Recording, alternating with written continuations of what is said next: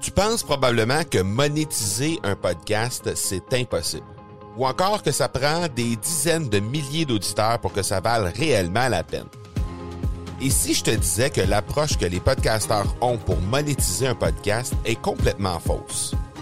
Et c'est aussi pourquoi seul le premier 1% des podcasts génèrent réellement des revenus. Mais qu'en est-il des plus petits? Des podcasteurs qui, comme toi et moi, n'ont pas des dizaines de milliers d'auditeurs pour attirer des gros annonceurs, mais qui ont une entreprise avec services ou produits à offrir. Comment ces podcasteurs peuvent-ils réellement générer des revenus avec leur podcast? Eh bien, c'est maintenant possible en utilisant une stratégie que j'ai appelée le podcast furtif. Cette nouvelle stratégie est inconnue encore de 99% des podcasteurs francophones à travers le monde, mais c'est la façon la plus efficace pour générer des ventes et des revenus à une vitesse éclair avec ton podcast, que tu aies déjà un podcast ou non. En quelques jours à peine, tu pourras mettre en place cette stratégie et commencer déjà à générer des revenus. Peu importe où tu en es dans ta stratégie podcast, tu dois pas manquer cette série de trois masterclass complètement gratuite. Passe par le academypodcast.com par oblique furtif. Aujourd'hui, on se demande si les technologies numériques vont mener les entreprises directement vers l'échec avec notre invité du jour, Philippe Richard Bertrand. Bienvenue à l'épisode 77 de l'accélérateur. L'accélérateur, le seul podcast francophone qui propulse les résultats de votre entreprise à une vitesse fulgurante. Vous y entendrez des entrevues et des reportages sur l'entrepreneuriat, le social selling et le marketing. Je suis votre hôte, Marco Bernard. Salut tout le monde! Marco Bernard avec vous aujourd'hui en cet épisode 77. Et aujourd'hui, je reçois un leader reconnu dans l'écosystème des PME québécoises qui m'a été donné de rencontrer l'automne dernier à l'occasion d'une conférence qui est venue euh, dans un événement pour lequel je figurais au sein des organisateurs. Euh, Philippe Richard Bertrand, c'est un entrepreneur en série qui a créé plus d'une dizaine d'entreprises différentes au cours des 20 dernières années. Il viendra aujourd'hui nous parler des technologies numériques et il nous aidera à répondre à la question à savoir si les entreprises sont prêtes à faire face à cette transformation numérique qu'elles devront absolument faire si ce n'est pas déjà fait. Associé et responsable du développement des affaires chez euh, Amplio Stratégie, Philippe Richard Bertrand est un curieux et doté d'une grande capacité d'analyse. Il met d'ailleurs à profit ses talents de vulgarisateur en offrant régulièrement des conférences publiques et privées, en animant des podcasts, euh, à titre de chroniqueur à la radio aussi, quand le sujet de l'entrepreneuriat se pointe dans l'actualité. Alors, pour avoir entendu le sujet dont on va traiter aujourd'hui dans la conférence euh, où, euh, à laquelle j'ai assisté là, à l'automne dernier, que, Philippe est venu nous donner à Granby, justement, euh, au mois d'octobre dernier. Donc, je peux vous assurer que vous allez probablement sortir ébranlé de cette, cette entrevue-là parce qu'il y a des fondements, il y a des choses que vous pensez peut-être déjà en rapport avec l'entrepreneuriat, en rapport avec la relation qu'a la transformation numérique qu'on doit absolument faire aujourd'hui et les entreprises. Et je pense que vous allez sortir avec peut-être des idées préconçues qui étaient euh, déjà vôtres euh, au moment où on se parle, mais qui seront euh, peut-être ébranlés là, à la fin de cette entrevue-là. Je vous rappelle, avant de vous laisser avec l'entrevue avec Philippe Richard Bertrand, les façons de me rejoindre, vous pouvez le faire sur Facebook au facebook.com baroblique M Marco Bernard. Vous pouvez également le faire sur Instagram au instagram.com baroblique M Marco Bernard ou simplement par courriel au parler, P-A-R-L-E-R, à commercial marcobernard.ca. Et finalement, euh, je veux vous inviter à passer par mon site internet si vous voulez euh, rien manquer des primeurs euh, qu'il va y avoir dans les prochaines semaines. Il va y en avoir énormément, notamment dans, deux ou trois semaines. Il y aura des grosses annonces qui vont être faites au niveau public et vous allez être sûr de ne rien manquer de ce côté-là si vous passez par la page marcobernard.ca barre oblique primeur au pluriel. Ça va être votre façon justement de rester informé de qu'est-ce qui se passe sur marcobernard.ca. Je vous invite à rester des nôtres jusqu'à la toute fin de cet épisode, puisqu'il va y avoir une surprise à la fin de l'épisode. Euh, euh, tout de suite après, dans le fond, euh, l'entrevue avec Philippe Bertrand. Donc, je vous invite à rester jusqu'à la toute fin pour ne pas manquer cette surprise. Le partenaire de cet épisode est Production Extrême. C'est une entreprise basée à Granby, au Québec, spécialisée dans la création de collections privées pour entreprises. Et pour vos besoins en vêtements ou articles promotionnels, en uniforme corporatif, cette équipe d'une quarantaine de personnes vous servira avec un degré de créativité et d'expertise inégalé dans le domaine. Forte de ses 62 années d'expérience dans le secteur de la confection de vêtements, Production Extrême peut aussi vous aider dans des projets de création entièrement personnalisés, que ce soit pour une production locale ou en Orient. L'équipe de vente a les outils qu'il vous faut pour répondre à vos besoins. Profitez de leur offre spéciale aux auditeurs de l'accélérateur disponible au marcobernard.ca baroblique extrême. Alors, on est avec Philippe Bertrand. Merci beaucoup, Philippe, d'avoir accepté l'invitation sur l'accélérateur aujourd'hui. C'est très, très apprécié. Ben, merci beaucoup. Merci de l'invitation. Philippe, je te laisse euh, quelques minutes pour te présenter. Je t'ai présenté un petit peu dans l'intro euh, de, l'épisode, mais je te laisse deux, trois minutes pour euh, nous faire un, topo général de ce que, tu as fait dans la vie. C'est quoi ton expérience professionnelle? Bien, parfait. moi, j'ai sorti de l'Université McGill en 1998. J'avais réalisé très rapidement, quand j'étais jeune, à 15-16 ans, que je ne pourrais jamais avoir un boss de toute ma vie. Donc, écoute, j'ai fini en juillet 95, excuse-moi, en août 98. Et j'ai bâti tout de suite lancé ma première business le 4 septembre 98. J'ai été euh, en affaires depuis ce temps-là, donc ça fait plus de 20 ans euh, que je suis en affaires. J'ai une carrière un peu différente des autres. Euh, j'ai eu, dans mes 10 premières années d'entrepreneuriat, j'ai eu 10 échecs, un après l'autre. donc, ça a été très, très, très difficile.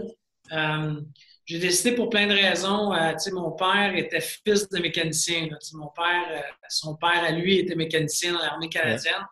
Alors, mon père me disait toujours, c'est pas vrai que tu vas faire faillite pour attacher le nom que j'ai créé. Alors, euh, j'ai décidé de ne pas faire faillite, ce qui était, ce qui était dans certains cas pas facile.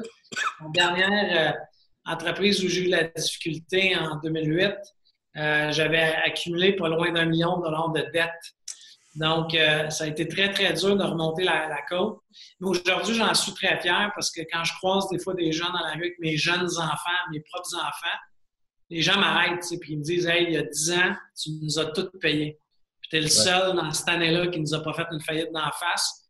Alors là, souvent, devant mes enfants, je me sens glorifié parce que mes, garçons disent Ah, c'est quoi ça? Puis là, je leur explique. Puis après ça, j'ai compris, euh, j'ai compris à peu près en 2011 qu'une des, euh, des raisons euh, de mes échecs, c'est que j'étais un très mauvais CEO. J'étais vraiment un mauvais président. OK. Euh, donc, j'ai décidé de, que la prochaine partie de ma vie, j'allais être un très bon numéro 2. Tu sais, ça peut être quand même, j'ai créé des entreprises, mais je me suis allié avec des partenaires, mais qui devenaient président dans ce, dans ce cas-là. Et j'ai fait trois grands succès après ça. Euh, que moi, je considère des grands succès. Euh, tout est relatif dans la vie. Mais j'ai été capable de faire assez d'argent pour payer mes, mes, mes sept échecs. C'est ça l'idée. Aujourd'hui, je suis, dans, je suis impliqué dans, cinq organisations, deux dans lesquelles je suis à tous les jours, donc où je travaille. Les trois autres, ce sont des investissements. Mais dans les deux entreprises où je, travaille à tous les jours, je ne suis pas le CEO, je suis le numéro deux, je suis le chef de la croissance. Euh, donc, je suis vraiment ancré dans ma place. Puis, la petite dernière qu'on l'appelle en stratégie, mais on est passé de trois employés à 21. 21 collaborateurs en un an. Donc, euh, on ne chôme pas. On travaille fort. Excellent, excellent. Euh, tu es venu donner une conférence à Granby euh, au mois d'octobre. C'est là que j'ai eu la chance de te rencontrer pour, pour la première fois. Tu nous as parlé, tu nous as vraiment, comme on dit en québécois, tu nous as shaké le pommier, la gang d'entrepreneurs qui étaient assis dans, dans la salle cette journée-là parce que tu es venu faire vraiment un, reality check à tout le monde de dire on n'est pas prêt à faire face à la technologie dans l'ensemble des, entreprises québécoises. On n'est pas prêt dans bien des cas. Puis si on ne se réveille pas maintenant, il va y avoir plusieurs personnes qui sont assises ici dans la salle qui ne seront plus là dans 5 ans, dans 10 ans. Euh, je veux t'entendre là-dessus parce que bon, le monde a complètement changé depuis, euh, depuis que c'est disponible, euh, l'Internet, la mobilité, puis tout ça. comment tu penses que nos entrepreneurs québécois aujourd'hui sont prêts à faire justement ce mouvement-là vers l'avant? Tu disais, dans, ton, dans ton, ta conférence, tu disais qu'on était plus ou moins prêts, mais jusqu'à quel point, ça, parce que ça évolue extrêmement rapidement, jusqu'à quel point ça évolue, puis où c'est qu'on se situe selon toi là-dedans? Bien, si tu regardes aujourd'hui, prends n'importe quel quotidien, à tous les jours, on parle d'entreprises de, qui entendent leur transformation numérique. Euh, d'entreprises qui commencent à mettre des robots, des entreprises qui commencent à automatiser des processus quand c'est des manufacturiers. Tu sais, il est trop tard. Tu sais, si en 2018, euh, tu penses à te faire un site de commerce en ligne, tu as manqué le bateau, là. Tu sais, on, est déjà dans une étape plus loin que ça. Alors moi, je trouve ça drôle de voir tout le monde qui, agite le pompon, là, comme les cheerleaders disaient transformation numérique. Tu sais, je parlais de ça il y a 20 ans. Il y a 20 ans, c'était d'actualité. Aujourd'hui, si tu n'as pas fait ta transformation numérique, là, pense pas te lancer un site web demain matin. Revois ton modèle d'affaires. On est déjà à l'autre étape. Ceux qui ont mis de la numérisation et de la digitalisation dans leur processus ou un site web dans leur usine, aujourd'hui, ils ne pensent pas à la transformation numérique. Ils pensent à renouveler, innover leur modèle d'affaires. Tu sais, je vais donner un exemple super simple. Jacob, tout le monde s'appelle, fleuron québécois du linge pour dames. Ils ont lancé un site web après tout le monde en retard. Ils ont mis 400-500 000 dans leur site web quand l'entreprise était, déjà à perte, en pensant que ça allait les sauver. C'était pas 400-500 000 qu'il fallait qu'ils mettent dans le site web. Il fallait qu'ils revoient leur modèle d'affaires comme ils n'avaient pas fait leur transformation numérique. Alors là, je vois plein de qui se garochent à pied ferme avec des gros budgets dans la transformation numérique. C'est pas ça qui est à faire en 2018. Commence par voir ton modèle d'affaires, rétablis les faits, as-tu le bon produit, tu vends-tu aux bonnes personnes, tu prends-tu les bons channels pour vendre? Puis une fois que tu as répondu à, plusieurs de ces questions-là, là, fais une transformation numérique. Tu sais, Jacob, là, c'était pas le temps de faire un site web, mais pas tout, là. Il perdait déjà de l'argent dans la plupart des magasins. Ce qu'il fallait faire, c'était de fermer des magasins. Ouais. c'est ce qu'ils ont décidé de ne pas faire. Alors, c'est ça qui devient, à un moment donné, et, c'est là où le gouvernement a lancé euh, de, l'argent et des fonds pour la transformation numérique des usines, etc. Je trouve juste ça comique. Parce que si tu transformes quelque chose, tu as beau mettre des robots dans une usine qui vend le mauvais produit, ils vont juste en produire plus vite des mauvais puis pas les vendre. Exact. c'est ça le modèle qui marche pas dans les étapes. Si tu compares, si tu compares, on, dit toujours que le Québec, on est en arrière de quelques années sur, sur, euh, sur l'ensemble des technologies, sur euh, même les, sites Internet, tout ça, on entend ça souvent que le Québec, on est bien en arrière là-dessus. Euh, jusqu'à quel point les, les, entrepreneurs vont tomber dans le panneau? Y a-t-il des problèmes qui sont reliés à ça, du fait qu'on a été à la traîne pendant des années, puis qu'à un moment donné, là, on se rend compte que euh, aux États-Unis, ça se fait plus rapidement. Peut-être même en Europe, ça se fait plus rapidement. Puis là, ben, nous, on est là, puis on essaye de, de, de, catcher up, comme on dit. On essaye de revenir, mais on, il y a des problèmes flagrants qu'on rencontre. Bien, c'est sûr. Fais, juste penser à, comment c'est difficile pour un entrepreneur de travailler avec le gouvernement du Québec. J'ai eu un problème la semaine passée. J'ai dû monopoliser une journée entière parce que le registraire des entreprises du Québec ne parle pas à Revenu Québec. Puis Revenu Québec ne parle pas au de façon informatique. Là. pourtant, c'est tout en dessous du même ministère. Mais ils ont des systèmes séparés. Alors, quand c'est ça ton modèle, que le gouvernement, c'est ce qu'il promouvoit, ben pense pas qu'il prend des décisions éclairées puis mettre l'argent en bonne place. c'est la même affaire pour des compagnies. Comme ils se font dire, il faut que tu robotises, il faut que tu robotises. Mais encore une fois, si, admettons, tu es un manufacturier de canaux, tu vas juste faire des canaux plus vite à moins cher, mais tu ne vendras pas plus de canaux peut-être. Hmm. Alors, c'est là où moi, je fais juste dire, il est vraiment le temps que le monde réagisse. Puis comme il y a des subventions disponibles du gouvernement, ben, je pense pas en revoir ton modèle d'affaires. Je vais mettre deux, trois robots, je vais mettre de l'intelligence artificielle, je vais faire un site web pour exporter. Parce qu'il y a des subventions, puis tu vas payer 30 cents, tu vas te faire subventionner 30% ou même jusqu'à 50% de ton projet. Mais ça ne change pas ton modèle d'affaires. encore une fois, prenons euh, Hydro-Québec. Hydro-Québec est dans la crise la plus flagrante et la plus difficile qu'elle va vivre dans les prochaines années. Pourquoi? Les batteries à haute consommation qu'Elon Musk a inventées s'en viennent. Tu veux dire, tu vas pas mettre une batterie en arrière de chez vous pour t'alimenter. Puis en plus, Elon Musk a dit Ah ouais, là j'ai la batterie, il faudrait trouver la source d'énergie. Il a fait un revêtement de bâtisse, donc euh, tu sais, du bardeau, en, énergie solaire. Alors là, tu conçois ton énergie, tu l'emmagasines. C'est quoi l'actif numéro un d'Hydro-Québec? Des barrages. Hum. On en vend, puis on est en surplus. Puis moi, je dis ça depuis 3-4 ans. tout le monde me regardait comme j'étais fou. L'ancien président d'Hydro-Québec m'a dit pratiquement que j'étais un, un, un, hurlu-berlu qui sortait bizarrement depuis un mois. Il n'y a pas un article, il y en a au moins minimum un par semaine qui dit que Hydro-Québec est dans un, problème énorme. Une impasse, là. Il doit, il doit, Une impasse importante, merci. Alors, c'est pour ça que je te dis, mais imagine le petit entrepreneur à Saint-Ephrem en Beauce, puis lui, il se dit, là, je robotise-tu ou je revois mon modèle d'affaires? Puis là, le gouvernement, il dit, hey, je vais te donner 30% si tu robotises. Il va robotiser. Ouais, on, va avoir, avoir 30% plus pour mon argent.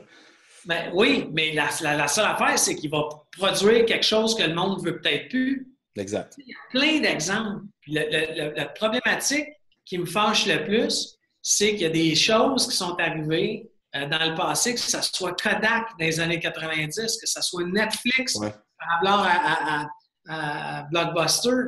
Euh, euh, plein d'exemples où ça n'a pas fonctionné parce qu'ils n'ont pas revu à la base leur modèle d'affaires. Quand tu dis, euh, bon, revoir le modèle d'affaires, tout ça, euh, c'est une réalité qui est là présentement, même qui est là depuis plusieurs, années. Euh, les entrepreneurs qui, tu tu donnais l'exemple d'un entrepreneur qui est en bourse, qui n'a pas nécessairement un chiffre d'affaires de 18 millions par année, puis qui n'a pas nécessairement les fonds nécessaires pour revoir, pour engager, pour, pour aller revoir, parce qu'on s'entend, le, le, commun des mortels qui a une petite PME dans le fond, fin fond de la bourse, il n'a probablement pas les connaissances pour revoir son modèle d'affaires lui-même tout seul. Il va être obligé d'engager quelqu'un comme toi ou comme n'importe qui d'autre pour être capable de réaliser ça. Euh, y a-t-il des étapes qui peuvent être faites, qui peuvent, qui peuvent déjà être mises de l'avant de la part de ces jeunes entrepreneurs-là ou de ces entrepreneurs qui n'ont pas nécessairement les moyens d'engager quelqu'un qui va leur coûter des dizaines de milliers de dollars qui peuvent. Euh, Je pense que la première étape pour toute entreprise, qu'elle soit privée, publique, euh, peu importe, c'est de se créer un comité aviseur.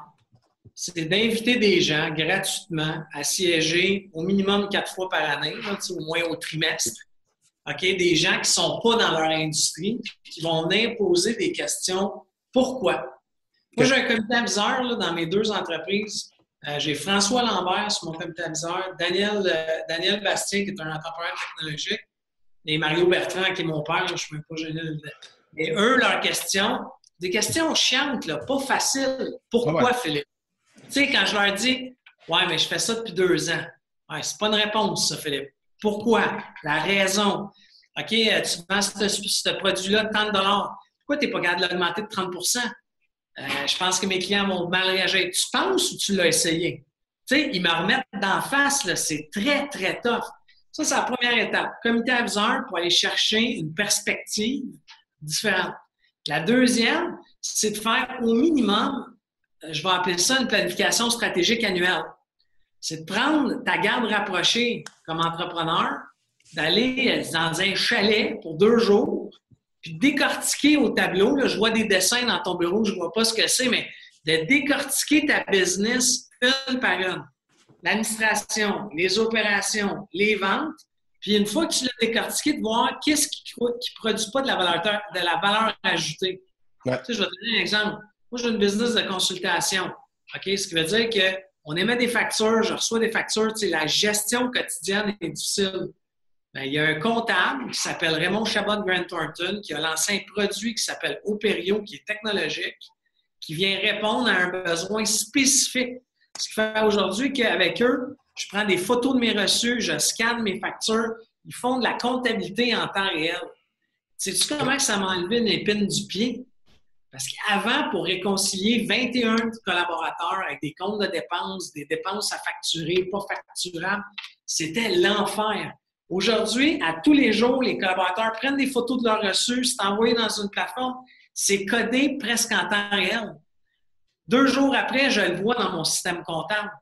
Alors, tu sais, ça, l'automatisation d'un processus, d'un vieux métier qui s'appelle être un commis comptable, ils l'ont automatisé.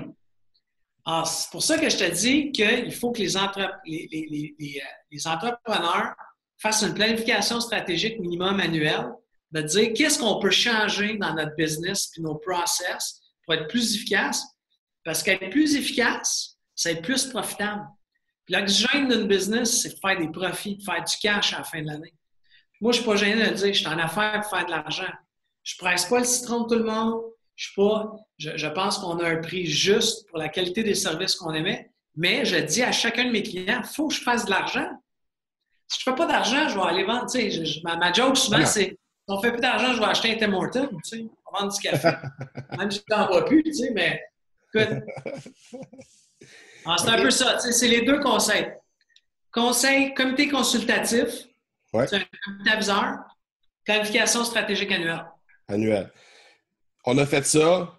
On est dans le champ. Comment on peut se préparer à l'échec? Je t'ai entendu dire ça. Là. On peut se préparer à l'échec. Comment on ben, peut se préparer à l'échec? Ben, moi, à chaque fois que je prends une décision d'affaires, à chaque décision que je prends, il faut s'entendre, pas si euh, si je fais un, guess sur 50 pièces mais quand j'ai une grosse décision d'affaires à prendre, j'ai ma feuille de ma décision d'affaires, j'ai réfléchi, j'ai fait les pour les comptes. Tu sais, des fois, là, ça peut être dans le reine de train entre Montréal et Québec, je vais prendre mon cahier, je sais que j'ai deux, trois décisions à prendre, je vais tout de suite me faire un game plan, mais je fais toujours le plan B. Si ça n'arrive pas, tu sais, je vais donner un exemple, on a perdu une soumission avant Noël, on a mis 10 000 C'était la première fois qu'on mettait autant d'argent de graphisme dans, dans une soumission. Puis on l'a perdu. Puis on l'a pas perdu euh, parce qu'on n'était pas bon. On l'a perdu par le prix. On était trop cher. Ça, ça m'a encore plus fâché. Mais j'étais prête à perdre 10 000 Tu comprends que ça allait assommer ma profitabilité pour ce mois-là? C'était une décision confiante.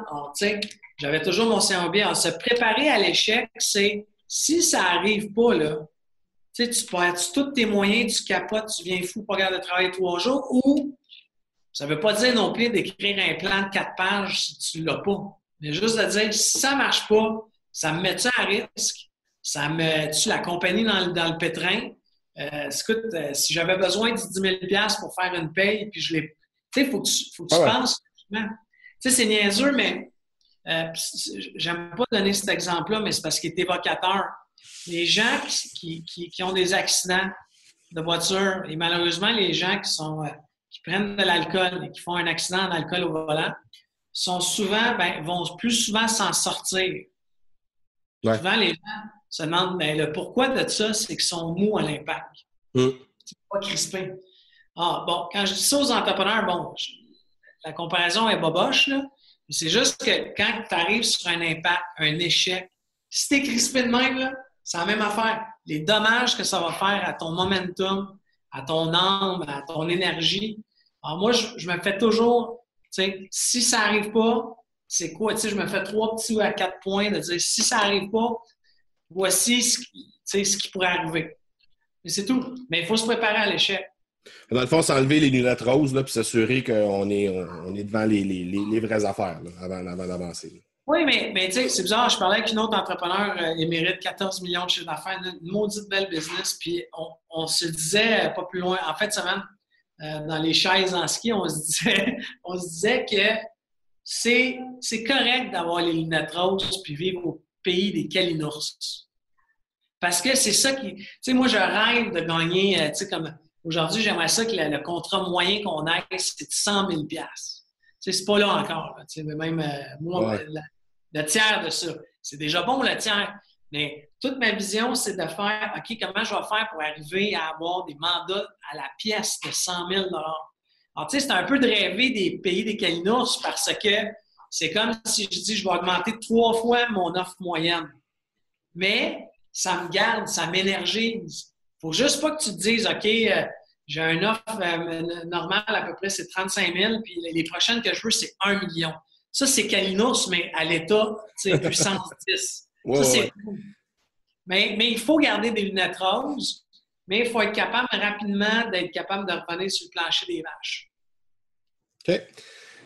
Je demande toujours à mes invités, euh, Philippe, de, partager avec les auditeurs les ressources qui pourraient leur être utiles. On a parlé de, on a parlé de comment là, euh, catcher up, comment revenir à, flow, si on peut dire, avec les, euh, différentes façons de faire, les technologies, puis un peu aussi comment faire nos planifications stratégiques, etc. Y a-t-il des ressources, y a-t-il des inspirations que tu peux partager que tu dis, si vous allez jeter un œil à cet endroit-là, un livre, un podcast, un blog, n'importe quoi? Il y, a un livre, moi, qui a été très significatif dans, dans le métier que j'exerce aujourd'hui. Euh, je vais vous le dire en anglais, c'est Business Model Generation. C'est un livre qui a été écrit par deux universitaires. C'est un livre qui te permet d'apprendre à décortiquer ta business en, en 7 à 9 blocs. C'est un outil de planification stratégique, c'est un outil de lancement de produits qui te permet sur une feuille de papier euh, d'être capable de décortiquer tout ce que tu as besoin de réaliser ou, tout ce que tu as à faire pour te rendre du point A au point B. Euh, je pense qu'en français, c'est. je pense que c'est Business Model Nouvelle Génération, même en, français. Mais livre extraordinaire. Euh, l'auteur du livre vient à chaque année au mois de mai-juin euh, au HEC à Montréal pour redonner des formations. c'est un livre qui a été vendu à 5 millions d'exemplaires. OK, OK. extraordinaire. Moi, je l'utilise honnêtement pratiquement toutes les semaines où je suis un client, où je, vais parler de son modèle d'affaires, je retourne dans la ligne parce que je sais qu'il y a tel chapitre qui va être important pour lui. C'est juste pour me rafraîchir. Alors, euh, Business Model euh, New Generation, c'est un des très, très BMG. Un bon livre. Je vais mettre ça dans les notes, de l'épisode. on est rendu à la section pour les questions éclair la pédale au fond. J'ai trois questions pour toi. La première, c'est quoi ton plus gros défi pour l'année 2018? Euh, l'année 2018, on a une entreprise qui s'appelle Univers Interactif. Ce sont des jeux sérieux pour les conseils d'administration et les comités de direction. Donc, on va faire jouer, je vais donner un exemple, je vais faire jouer les gens à gestion de crise. Donc, je vais faire vivre une crise dans un conseil d'administration qui est fictive et on va analyser en temps réel toutes les décisions de chacun des participants pour après ça leur, leur montrer comment ils ont bien ou mal agi. OK. 7 fois sur 10, 7 participants sur 10 se plantent. Oh. OK? Parce qu'ils n'ont pas les habiletés, donc c'est pour ça qu'on est là pour les former après. Donc, mon gros enjeu cette année, ça va être de prendre cette business-là euh, et euh, de, faire un succès aussi fulgurant qu'on a fait avec Amplio. Euh, on, a investi, on va investir au courant de la prochaine année un million de dollars dans cette aventure-là. Donc, il faut que je. C'est une start-up, là tout, tout est à structurer, la finance, les ventes, les brochures. Donc, ça, c'est mon gros challenge de l'année 2018. Répète-moi le nom encore. Univers interactif. Interactif, OK, parfait. Deuxième question. Euh, tu as eu, euh, as fait le choix d'être un numéro 2 dans tes entreprises il y a quelques années. Et ça a viré de bord ton, ton taux de succès dans tes entreprises. C'était quoi l'élément déclencheur de cette décision-là? Euh, j'ai gradué du programme de l'école d'entrepreneurship de Beauce. le programme élite qu'on appelle. Euh, et en 2011, euh, j'ai débuté mon programme. J'ai fait 2011-2013. Et en 2011, on a été très choyés parce que j'étais dans la deuxième cohorte de l'école. Et notre, notre je vais appeler ça le président honoraire de notre cohorte, de notre classe, c'était Robert Dutton, qui était président de Rona à l'époque. Et Robert m'avait dit le premier week-end, imagine, c'est la première fois que tu es là, tu es avec 25 collègues que tu ne connais pas encore. Il m'a dit Philippe, j'aimerais ça souper avec toi. Puis euh, pendant ce souper-là, il m'a isolé de tout le monde, puis il m'a dit Tu es un très mauvais CEO, puis je vais te dire pourquoi tu ne seras jamais un bon CEO. Alors, ça m'avait comme tellement rentré dedans, là, mais tellement, sauf que ça faisait du sens ça faisait énormément de sens. Alors, j'ai été capable, dès, mon retour au bureau, de stepper down euh, dès le lundi comme CEO. Et bizarrement, on a fait un grand succès après que j'ai steppé down comme CEO. Donc, ce qu'il faut, la morale de l'histoire, c'est que je ne suis pas un gars d'opération quotidienne. Euh, je ne suis pas un gars de finance au quotidien. Je suis un gars de vision, je suis un gars de partnership, je suis un gars de vente, je convainc les gens. Donc, ça, c'est mon talent. Ça l'a toujours été depuis que je suis très jeune. Ça ne veut pas dire que je ne comprends pas la finance, ça ne veut pas dire que je ne comprends pas les opérations. Je ne peux pas les gérer. C'est ça la grande différence. Alors aujourd'hui, je m'efforce, puis mes partenaires d'affaires me mettent dans le bon petit carré de sable, aux ventes, aux partenariats stratégiques. S'il faut aller convaincre, par contre, la banque de nous prêter de l'argent, c'est moi. Là. S'il faut. Euh, mais je suis mis dans un élément où je n'ai pas à expliquer les états financiers. J'ai un partner qui fait ça, etc. Donc, c'est ça la, grande, la grande chose que j'ai réalisée, c'est que quand, quand on te met où tu as des forces, c'est là où tu peux faire de grandes choses. OK. C'est maximiser mon talent. C'est bien, c'est bien, par exemple, de pouvoir compter sur quelqu'un qui, est capable de nous mettre euh, à notre place, on peut dire, qui est capable de nous ramener. Euh, c'est estimable, ça. Là, Oui, mais honnêtement, il y, a des, il, y a, plein de tests qui existent sur le web, euh, certains gratuits, d'autres payants, mais des tests de personnalité. Moi, je suis J'ai toujours été contre ça. Quand j'étais jeune, on me disait Hey Philippe, tu vas faire un test psychologique, je capotais, je pétais. Mais aujourd'hui, comme adulte, j'ai 41 ans, j'en ai fait plusieurs depuis plusieurs années. Mais j'ai fait de ces tests-là pour voir c'est quoi mon talent. Parce que nos talents, tu les as. Ta, personnalité, c'est pas mal formé à 9 ans. Alors, tu sais, si t'es brouillon à 9 ans, là, puis qu'on travaille sur le fait de, de, de te rendre structuré, ça va te prendre un effort surréel de, surpasser ça parce que tu es de même depuis que tu as 9 ans. C'est mieux de taper sur tes forces. Alors moi, je urge les entrepreneurs. Allez faire un petit test, le Strength Finder, le MBTI, il y en a plein. parce que ça va te donner qui tu es réellement puis où mettre tes efforts. Tu sais, si tu à la comptabilité tu t'en vas comme comptable, peut-être pas en bonne affaire. Définitivement. Dernière question.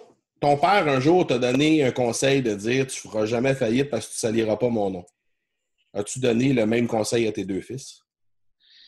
C'est super drôle. Tu sais, mes garçons, 11 et, 11 et 8 ans, euh, c'est deux petites machines, deux, euh, deux tannants, mais deux tannants dans les cinq premières classes, les deux. Donc, tu sais, c'est encore plus rangé prof. Mais euh, le seul conseil que je vais leur dire, c'est de vivre avec passion puis de faire ce qu'ils aiment dans la vie. Moi, souvent, je me suis retrouvé dans entrepreneur, dans des business que j'aimais pas tellement, mais qui allaient bien. Je faisais beaucoup d'argent, mais j'étais malheureux à tous les jours. Euh, c'est pas mieux. Parce que ce qui est le plus dur de garder, c'est la flamme intérieure. Euh, j'en ai un garçon que je pense qu'il pourrait se retrouver comme un entrepreneur, celui de 11 ans, parce qu'il est vendeur, il est négociateur, il, il, est brillant, il est allumé. Euh, donc, euh, peut-être. L'autre de, de, 8 ans, il y a 8 ans, donc je ne peux pas me fier à tout, mais, je vois déjà qu'il est plus bohème, il est très artiste, très bon de ses mains, ce qui est bizarre parce que je peux pas de planter un clou. Puis il tripe sur la cuisine, puis il n'arrête pas de dire qu'il veut devenir chef. moi, je l'encourage, je l'ai inscrit à deux cours de cuisine cet été, deux camps de cuisine cet été. J'ai menti sur son âge pour qu'il puisse, parce qu'il mais il tripe, il a son tablier, puis quand j'arrive à la maison, puis on fait super ensemble, c'est sûr qu'il vient m'aider. Alors, vraiment, le, seul conseil, c'est vivre avec passion, puis faites ce que vous aimez dans la vie. Donc, on oublie le concept de faillite dans le, passage d'une génération à l'autre chez les. Euh, non, ben, comme je te dis, j'espère continuer sur la bonne voie avec le nom que, mon père a créé, Famille Combat. Euh, c'est sûr que je vais les avoir à l'œil, puis euh, effectivement, je ne voudrais pas qu'ils fassent faillite. Mais tu sais, sans, banaliser la faillite, il y a, une trentaine d'années, c'était très grave. Enfin, ça demeure très grave, tu sais. Mais je vais te dire que puis, ça me semble plus accepté qu'il y a 30 ans. Ouais. Je pas que c'est la chose à faire, mais tu sais, des fois. Ici au Québec, c'est effectivement. C'est ça, je te dis. mais, mais je préférais qu'il ne le fasse pas, mais mais mon père, moi, a été euh, très, très gentil. Écoute, euh, il, travaille, il a accepté de devenir le président de notre comité aviseur. On a, c'est notre première expérience de travail ensemble. Très généreux de sa personne, mais il a été très strict avec moi.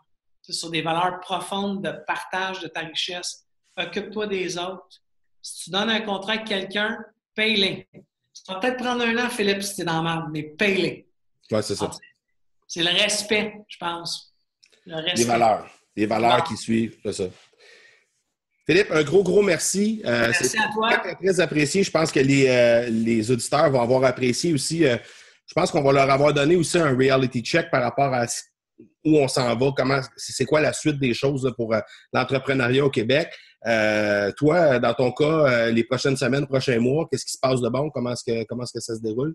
regarde, je prends, je prends deux semaines de vacances méritées bientôt. je m'en en ski à Non, ça, c'est avec les enfants le week-end, mais là, je m'en vais en Asie.